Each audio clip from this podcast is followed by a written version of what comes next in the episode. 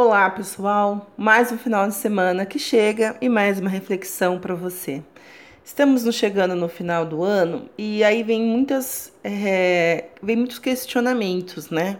Hoje eu quero falar sobre setênios, é, a vida dividida em sete anos, ou seja, a cada sete anos há uma mudança de ciclo natural na nossa vida. Ao entender essas mudanças, a gente começa a praticar mais o autoconhecimento, é, que eu sempre falo, né? E nessa tecla que eu gosto muito, enfatizo, que é o autoconhecimento que nos dá suporte e alicerce para nós lidarmos com as adversidades da vida. E o setênios, ele é tão interessante que não vai caber aqui o tempo para eu falar para vocês sobre o número 7, né? Que ele é enigmático, cabalístico, é, Para você ter uma ideia, por exemplo, você já ouviu algumas verdades do seguinte, né? As sete maravilhas do mundo, sete, sete chakras, é, o casamento tem a crise dos sete anos, é, sete cores do arco-íris, sete notas musicais, Branca de Neve, os sete anões, sete taças. Nossa, gente, é uma infinidade de, de coisas no mundo, na vida, que o número 7 está é, incluído.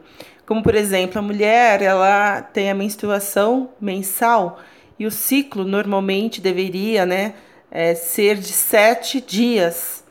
A lua ela tem as estações, né, quatro fases da lua, e cada fase é, perdura por sete dias. Para vocês verem que assim não é coisa que o homem criou, e sim que o universo conspira com o número 7. É, mas eu estou falando disso porque eu vou falar dos setênios, que a cada sete anos a nossa vida dá um chacoalhão e nos pede para fazermos reflexões e questionamentos.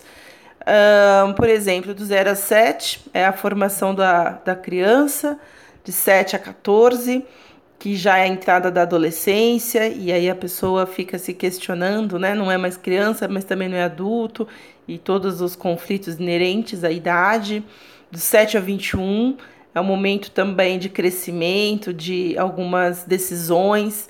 É, pela lei, nós ficamos donos de nós aos 21 anos e vem mais responsabilidades, e assim sucessivamente. É, dos, 21, dos 28 aos 35 anos é a fase das conquistas, de você correr atrás do que você quer, do que você precisa, do que é importante para você. E dos 28, né, para frente, como eu falei, do 28 ao 35 é isso, dos 35 aos 42 anos é aquela fase de questionamentos do tipo assim: é, o que, que eu fiz da minha vida? Eu consegui ter uma casa própria ou não? Casei, tive filhos? É, começa a vir questionamentos nesse sentido. Né? Como que eu estou estabilizado na minha carreira? Tive uma carreira, construí uma carreira ou não? É, então vem esses questionamentos, até porque a idade, o período é propício para isso. A partir dos 42 anos, olha que interessante, é a fase do, do ENTA, né? 40, 50, e é o ápice também dos questionamentos, porque a gente volta para dentro, né? A gente começa a ficar mais introspectivos, começamos a dar mais importância para a espiritualidade, para coisas que até então nós não pensávamos, não víamos e não dávamos determinada importância. E aí também vem aqueles questionamentos: é, o que, que eu quero da minha vida daqui para frente, o que é importante para mim daqui para frente. É um período também que nós não estamos mais tão dispostos a engolir sapos, né? A gente quer, se sente mais dono de si, mais dono da vida. E aí a gente tem uns questionamentos, porque a gente está indo lá para o 49, que são outros questionamentos também sobre a vida, e a gente começa a dar menos importância né, para as várias coisas.